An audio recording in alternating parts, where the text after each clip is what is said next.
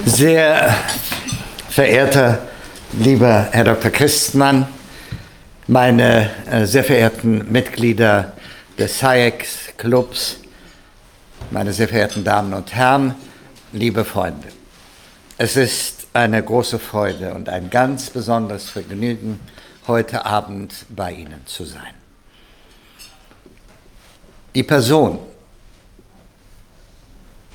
bei der Sie sich zu beschweren haben, dass ich heute da bin, ist keine geringere als die Gräfin Stolberg, die mich damals mit äh, Herrn Dr. Christmann zusammengebracht hat. Ich danke dir sehr, dass das geschehen ist. Meine sehr verehrten Damen und Herren, was soll ich Ihnen sagen? Die Migration wird unser aller Leben in den nächsten Jahren in irgendeiner Art und Weise beeinflussen. Warum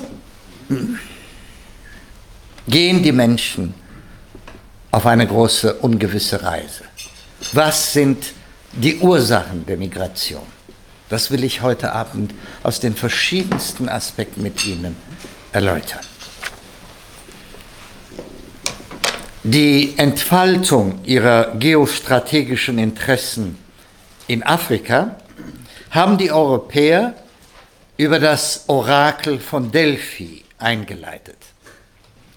König Bathos von Kyrene motivierte seine griechischen Landsleute im Jahr 580 vor Christi Geburt zum Siedlungssprung über das Mittelmeer mit dem Spruch der Pytha, Wer zu spät kommt, nach dem viel gepriesenen Libyen, wenn die Felder verteilt sind, der wird es bitter bereuen.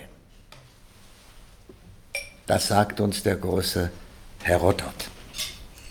Meine sehr verehrten Damen und Herren, Afrika, ob wir es gern haben oder nicht, ist die Urheimat von uns allen.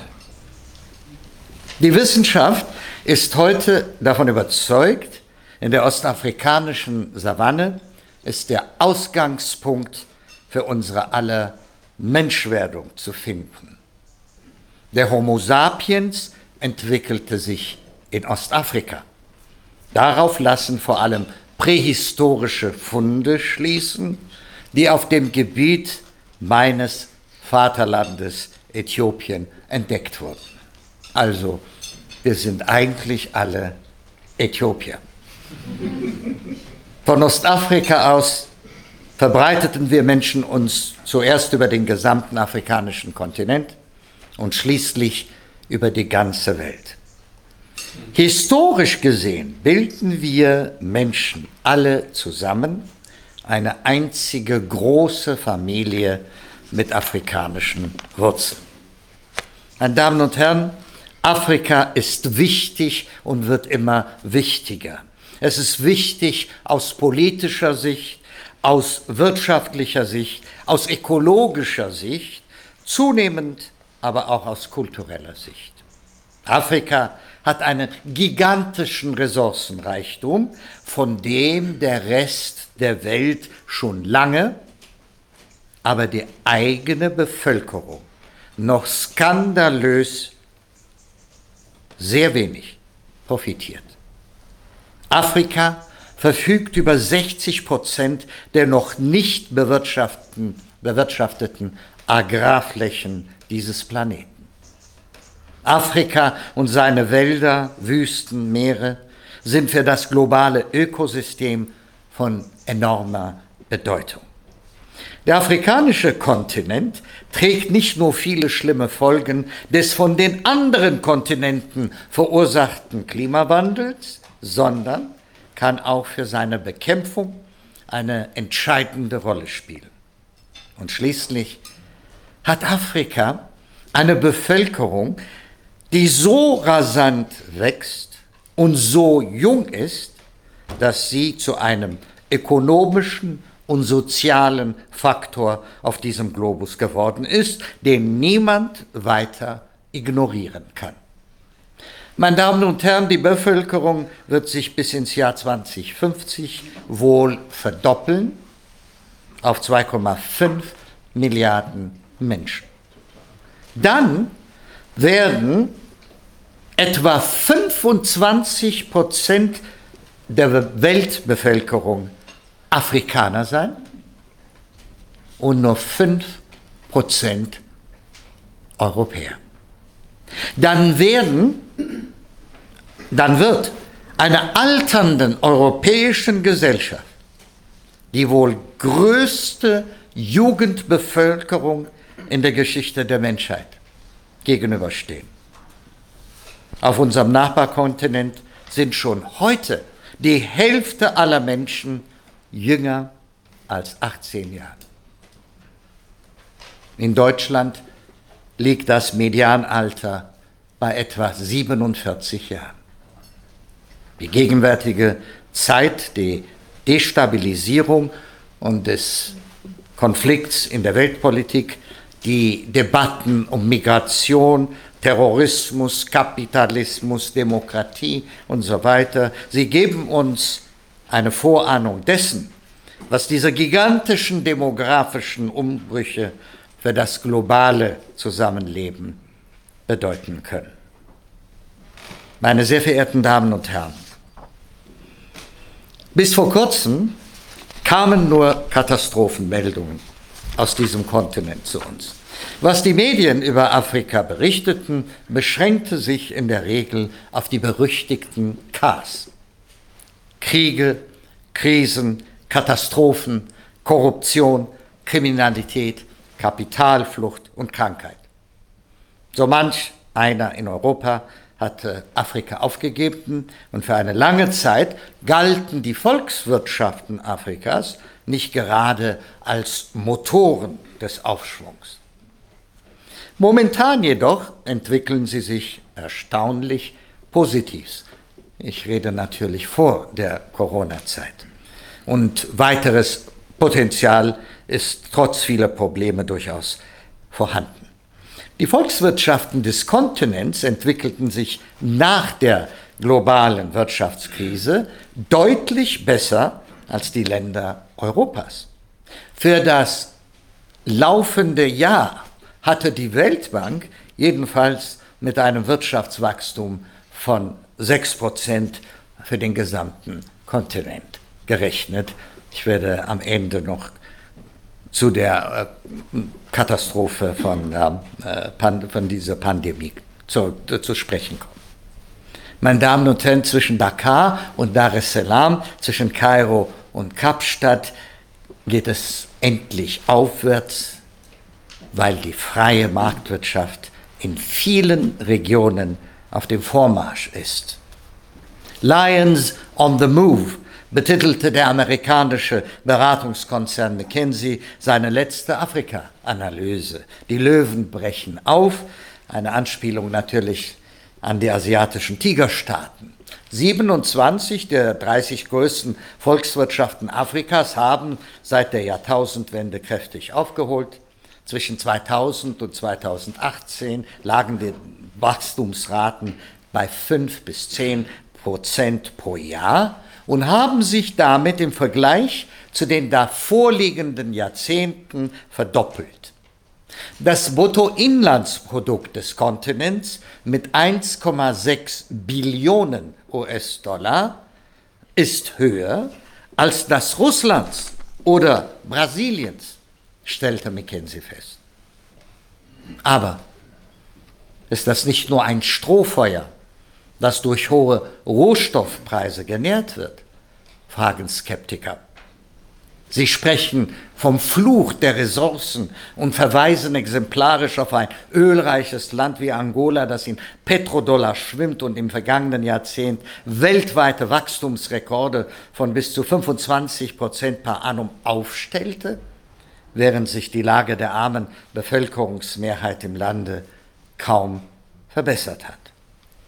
Kein Zweifel, der Boom im Energiesektor und die steigende Nachfrage nach Platin, Gold, Kupfer, Uran oder Koltan haben dem Aufschwung in Afrika geholfen. Und ich muss Ihnen gestehen, meine sehr verehrten Damen und Herren, es gibt noch einen weiteren Grund für Afrikas Erfolg. Neue Partner. An erster Stelle steht die Volksrepublik China, dass sein Handelsvolumen mit dem Kontinent innerhalb von zwei Jahrzehnten von eine Milliarde Dollar im Jahr 1992 auf sage und schreibe 300 Milliarden Dollar im Jahr 2018 um mehr als das 200-fache gesteigert hat. Mittlerweile sind über 17.000 Firmen aus dem Reich der Mitte in Afrika aktiv und die Zahl der chinesisch-afrikanischen Projekte ist auf 8000 angewachsen. Aber auch Brasilien, Indien, Russland, die arabischen Staaten und kleinere Schwellenländer wie die Türkei oder Malaysia haben Afrika entdeckt.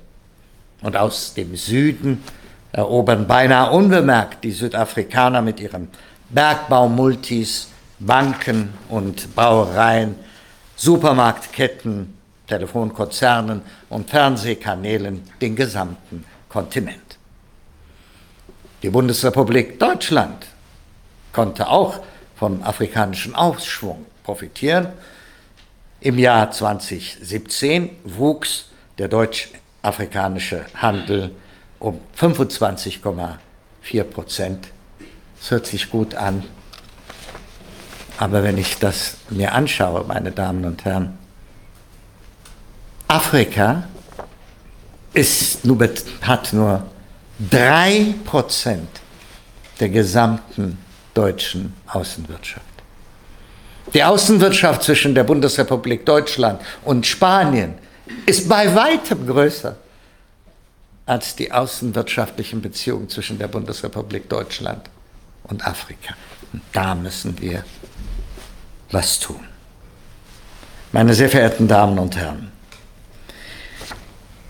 in vielen Bereichen, das muss ich auch gestehen, ist Afrika nach wie vor das Schlusslicht der Welt. Von A wie Analphabetenrate bis Z wie Zahnarztdichte. Zwei von drei Afrikanern gehen immer noch hungrig schlafen, schreibt Greg Mills in seinem Buch Warum Afrika arm ist. Es fehle weiterhin an guter Regierungsführung, Transparenz, Rechtssicherheit. Die Transportkosten seien zu hoch und die Infrastruktur sei in manchen Regionen schlechter als am Ende der Kolonialära. Dennoch, meine sehr verehrten Damen und Herren, gilt, in, gilt Afrika heute nicht mehr als hoffnungsloser Kontinent, wie es vor zehn Jahren noch der Economist schrieb. Zu unserem Thema, meine sehr verehrten Damen und Herren. Die Welt ist aus den Fugen. 70 Millionen Menschen sind auf der Flucht blutige Konflikte und die Angst vor Verfolgung haben sie aus ihrer Heimat vertrieben. Damit ist, wie das Flüchtlingshilfswerk der Vereinten Nationen UNHCR in seinem neuesten im Sommer 2019 vorgestellten Bericht ausführt, jeder 113. Bewohner dieser Erde betroffen. Und jeden Tag verlassen 34 Tausend Menschen, die um Leib um Leben fürchten, aufs Neu ihre Heimat. 24 in jeder Minute. Der Vergleich mit den Jahren zuvor zeigt, wie dramatisch die Lage geworden ist. Im Jahr 2010 waren es noch 10.900 Flüchtlinge pro Tag. 2012 bereits 21.400. Und nichts deutet darauf hin, dass die Zahlen zurückgehen werden. Im Gegenteil, allein 12,4 Millionen Menschen sind im Jahr 2015 neu dazugekommen. Und es trifft vor allem Kinder und Jugendliche. Über die Hälfte der Flüchtlinge ist unter 18 Jahre alt. Wie gesagt, Weltweit gibt es derzeit über 70 Millionen Flüchtlinge. Das entspricht in etwa der Einwohnerzahl Frankreichs. Würde man die Geflohenen in einem Land zusammenfassen, wäre es im Klassement der größten Staaten auf dieser Erde auf Platz 21. Aber eines dürfen wir nicht vergessen. Nicht alle Flüchtlinge haben überhaupt ihr Heimatland verlassen. Ganz im Gegenteil. Fast zwei Drittel, also 40,8 Millionen, hielten sich Ende 2018 innerhalb der Grenzen ihres eigenen Staates auf. 21,3 Millionen fanden in fremden Ländern Zuflucht und weitere 3,2 Millionen Menschen warteten im Ausland auf eine Entscheidung über ihren Antrag auf Asyl. Meine sehr verehrten Damen und Herren, während Afrika sich bemüht, in die globalisierte Welt einzutreten, wird es seit ungefähr einem Jahrzehnt von einer neuen Krise heimgesucht. Die neue afrikanische Völkerwanderung. Was sind nun die Hauptursachen für diese außergewöhnlich hohe Migrationswelle? Eine große Rolle spielt hierbei das Thema Bevölkerungswachstum in Afrika. Es ist vor allem im Vergleich zu Asien, besonders zu China und Indien, augenscheinlich, dass die Bemühungen um die Reduktion der Armut in Afrika nicht so voranschreiten, wie wir uns das alle gehofft hatten. Hauptursache ist laut Experten die hohe Bevölkerungsvermehrung.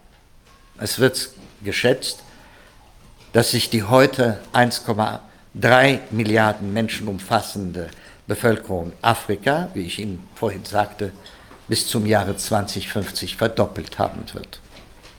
Für eine Verbesserung der Lebenssituation der Menschen durch wirtschaftliches Wachstum ist aber eine abnehmende Geburtenrate unabdingbar. Aber diese demografische Transition blieb bisher aus. Die Statistiken in den 55 Ländern Afrikas zeigen, fünf bis sieben Geburten pro Frau an.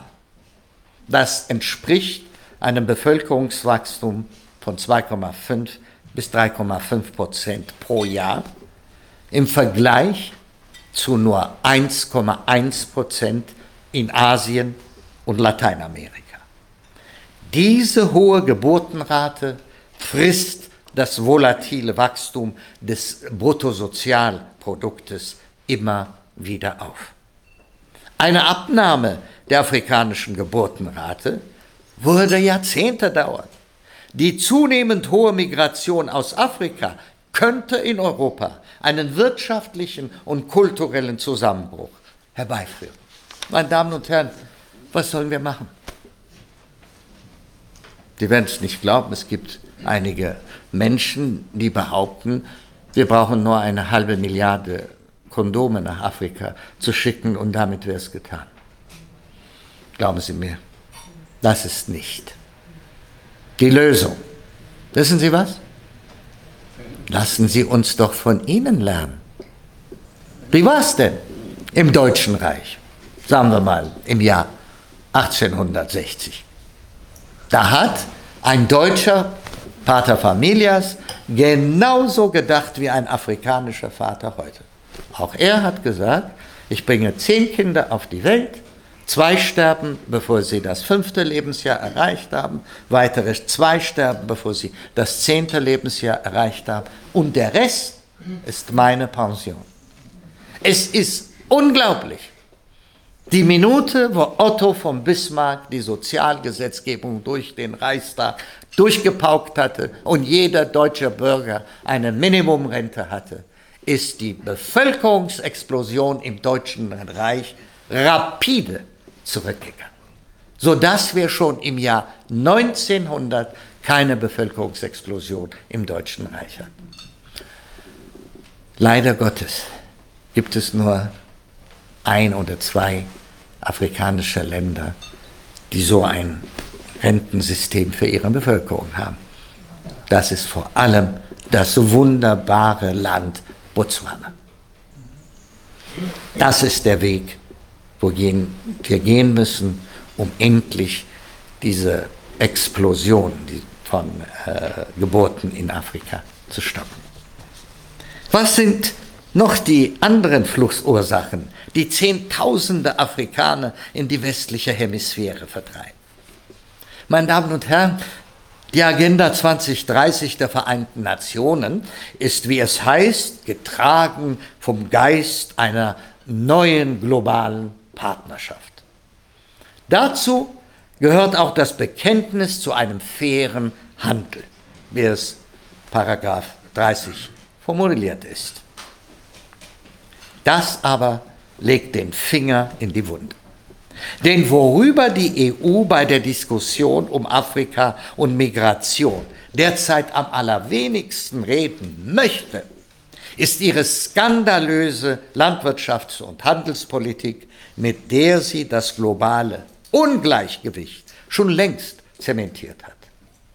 Mit milliardenschweren Zuschüssen wird die exportorientierte europäische Agrarindustrie Jahr für Jahr unterstützt. Mehr als 40 Prozent des gesamten Budgets der EU fließen in Agrarsubventionen. Über 40 Milliarden Euro Direktinvestitionen waren das allein im Jahr 2017. Dazu kommen weitere umfangreiche Ausfuhrprämien. Meine Damen und Herren, das führt dazu, dass die europäische Agrarindustrie die Entwicklungsländer mit konkurrenzlos billigen Produkten überflutet. Zum Beispiel mit Hähnchenfleisch. Für die riesigen Mengen an Hähnchenschenkeln, die in Europa unverkäuflich sind, weil hier vor allem nach Hähnchenbrust gefragt wird, haben die Produzenten neue Abnehmer auf dem Nachbarkontinent gefunden. Europas Geflügelreste werden dort so billig auf den Markt geworfen, dass die einheimischen Bauern nicht mithalten können. Die Produktionskosten für ein Kilogramm Geflügelfleisch lagen 2017 in Westafrika, das besonders stark von EU-Billigexporten betroffen ist, bei 1,80 Euro. Das europäische Hähnchenfleisch wurde dort für weniger als die Hälfte des Preises angeboten. Trotz jahrelanger Kritik an dieser Praxis haben sich die Exporte von Geflügelfleisch aus der EU nach Afrika zwischen 2009 und 2019 verdreifacht, von 200.000 Tonnen auf fast 600.000 Tonnen. In Ghana haben Importe von Tomatenmark aus der EU zum Niedergang der einheimischen Tomatenproduktion geführt. Die Invasion der Billigkonserven, hauptsächlich aus Süditalien, hat dazu geführt, dass Tausende von ghanaischen Bauern ihre Existenzgrundlage verloren haben. Sie werden ihre Tomaten nicht mehr los. Stattdessen türmen sich auf den lokalen Märkten Dutzende Sorten Tomatenmarkdosen made in Italy zu mannshohen Pyramiden.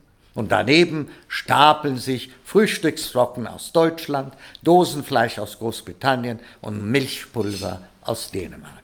Tonnenweise verschiffen die europäischen Lebensmittelkonzerne ihre subventionierten Güter nach Afrika und verdrängen damit die einheimischen Produkte von den Märkten. Meine Damen und Herren, wie also entsteht Migration? Die Handelspolitik der EU hat inzwischen viele ehemalige Kleinbauern aus Ghana außer Landes getrieben. Eine große Zahl von ihnen ist in Europa gestrandet. 46.500 allein in Italien. Es entbehrt nicht einer gewissen bitteren Ironie, dass sich viele von ihnen dort als billige Arbeitskräfte in der Landwirtschaft verdingen. In Apulien wo die riesigen Tomatenplantagen liegen, gibt es bei Cervignola eine heruntergekommene Siedlung, die den Namen Ghetto Ghanese, das ghanaische Ghetto, trägt. Während der Erntesaison im Sommer und Herbst schwillt das Hüttenkamp auf 80.000 Menschen an. Über 100.000 ausländische Erntehelfer arbeiten allein in Süditalien, eine große Zahl von ihnen aus Afrika. Viele haben keine Papiere. Man nennt sie Italiens neue Sklaven. Und jetzt sehen Sie, für einen Hungerlohn ernten sie dort das rote Gold, das später in ihre Heimat exportiert wird.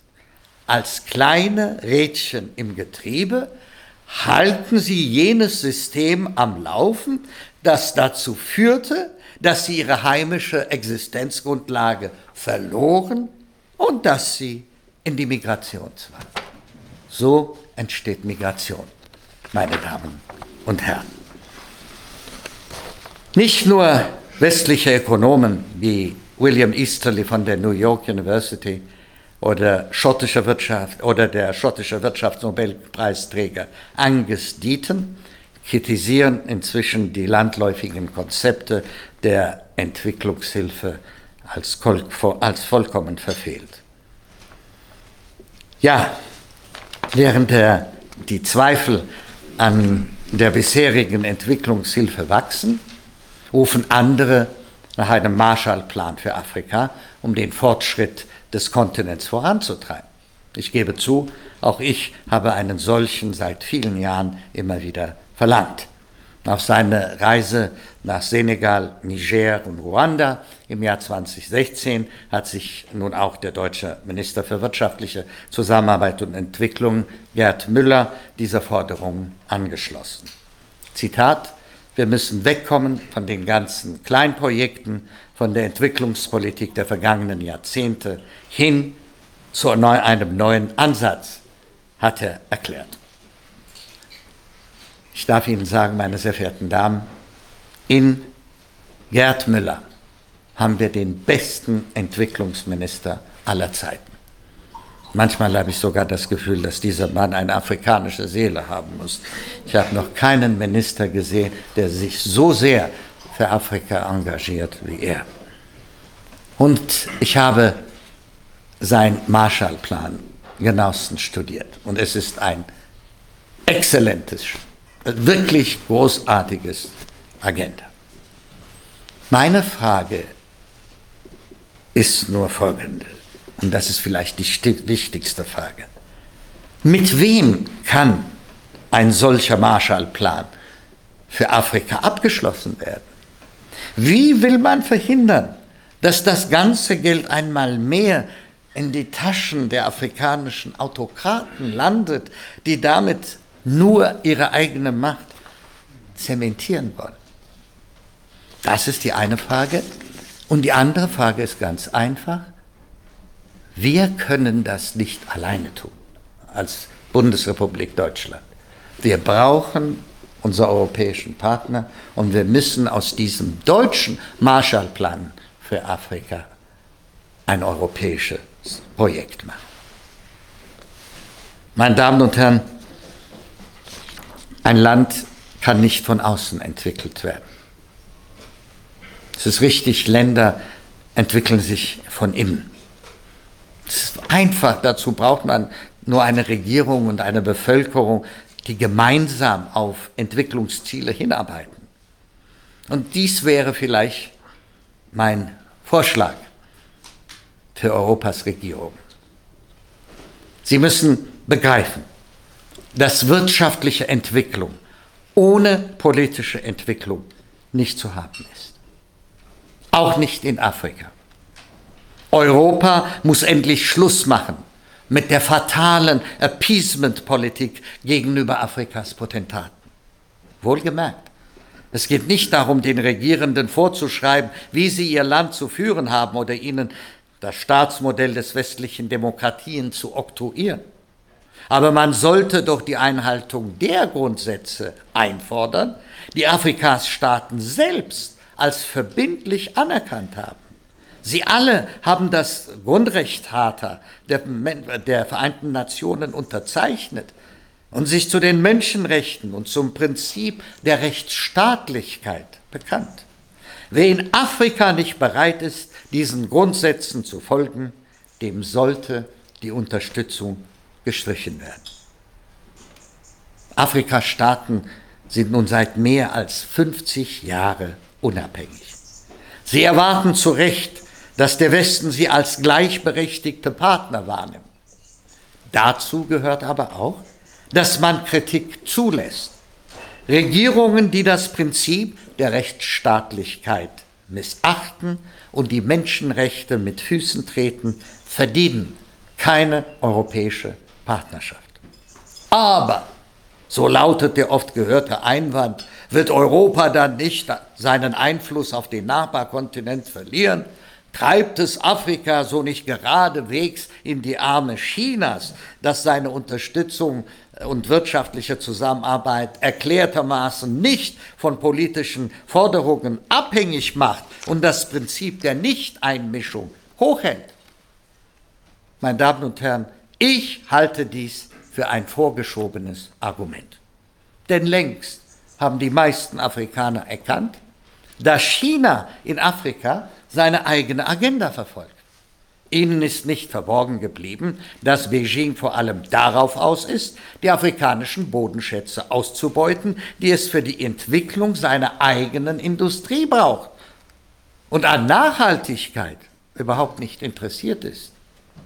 Die Chinesen gebärden sich in Afrika wie eine Ziegenherde, schreibt der südafrikanische Journalist Stanley Uis. Sie bleiben so lange im Lande, wie es dauert, um die Bodenschätze herauszuholen, die sie haben wollen, und am Ende hinterlassen sie uns nur Dornengestrüpp, Steine und Sand.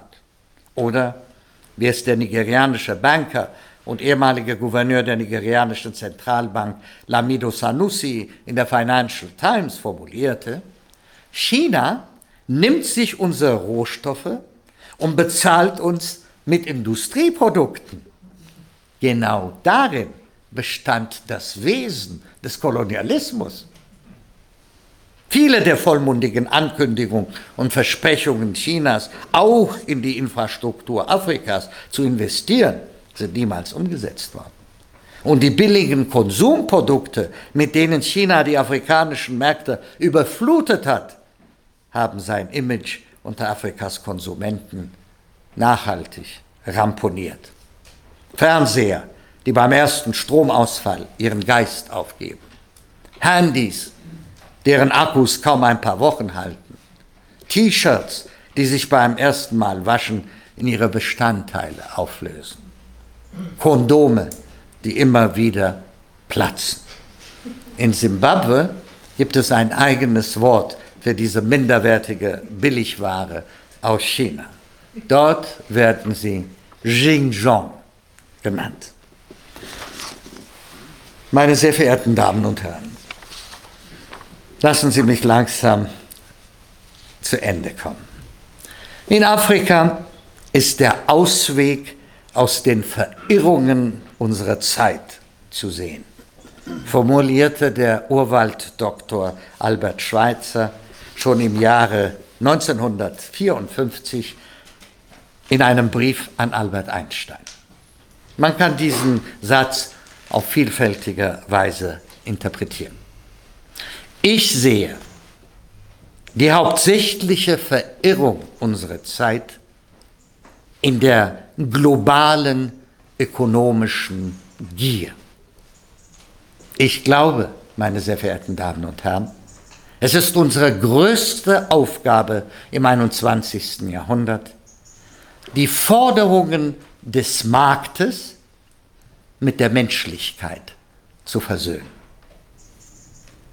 Es ist unbestritten, dass Europa und die USA in den letzten 50 Jahren viel getan haben, um Afrika unter die Arme zu greifen.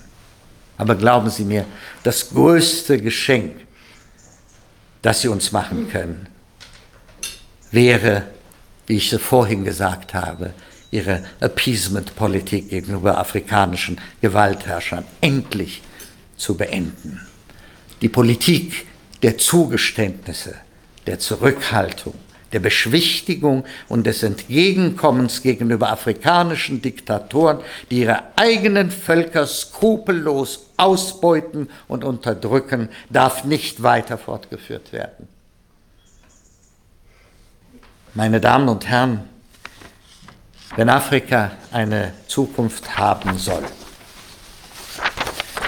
muss Europa von seiner bisherigen desaströsen Wirtschafts- und Handelspolitik Abschied nehmen. Europa muss dafür, damit aufhören, seine Agrarindustrie auf Kosten der Entwicklungsländer zu subventionieren. Die Einfuhr von Dumpingprodukten, die den örtlichen Bauern und kleinen Produzenten das Wasser abgraben, muss endlich gestoppt werden. Afrika braucht Hilfe zur Entwicklung, die nachhaltig ist und auf Eigeninitiative setzt. Dabei spielt die Forderung der kleinen Leute durch Mikrokredite eine zentrale Rolle. Denn schon kleine Summen reichen oft aus, damit sich die Menschen eine eigene Einkommensquelle erschließen können. Vor allem aber gilt es, die Frauen in Afrika zu fördern. Sie sind der Schlüssel zu Afrikas Zukunft.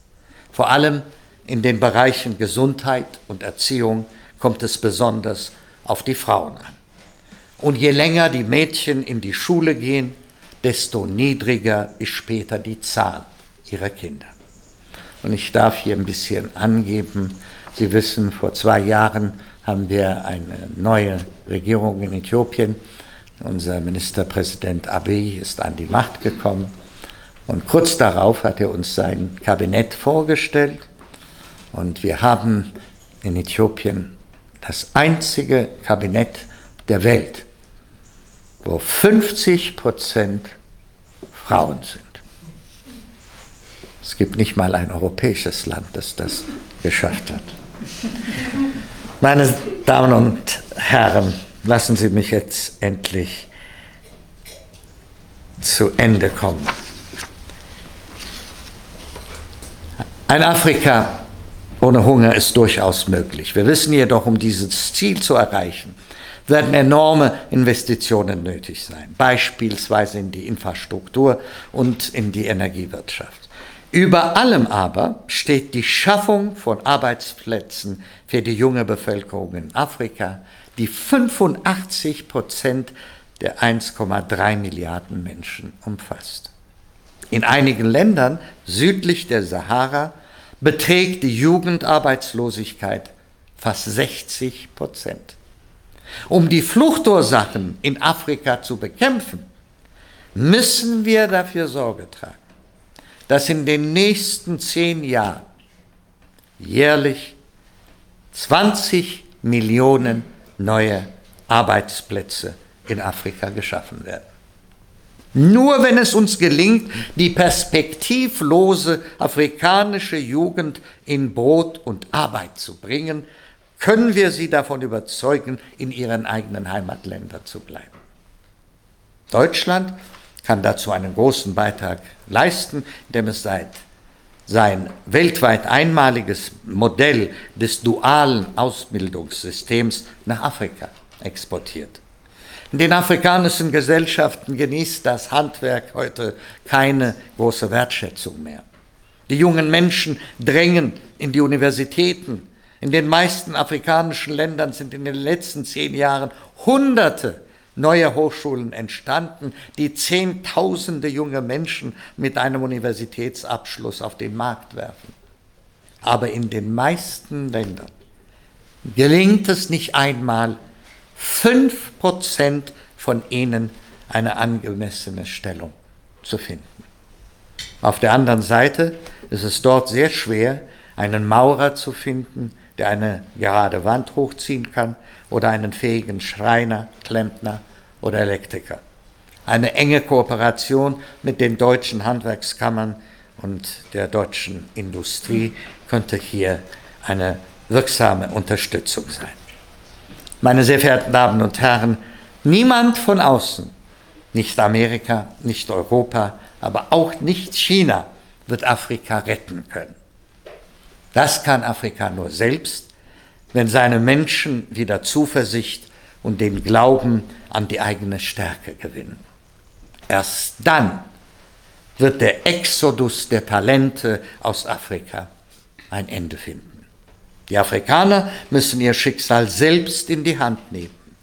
Europa kann und sollte ihnen dabei helfen, damit aus diesem ausblutenden Kontinent Afrika endlich ein Kontinent der Zukunft wird. Vielen herzlichen Dank.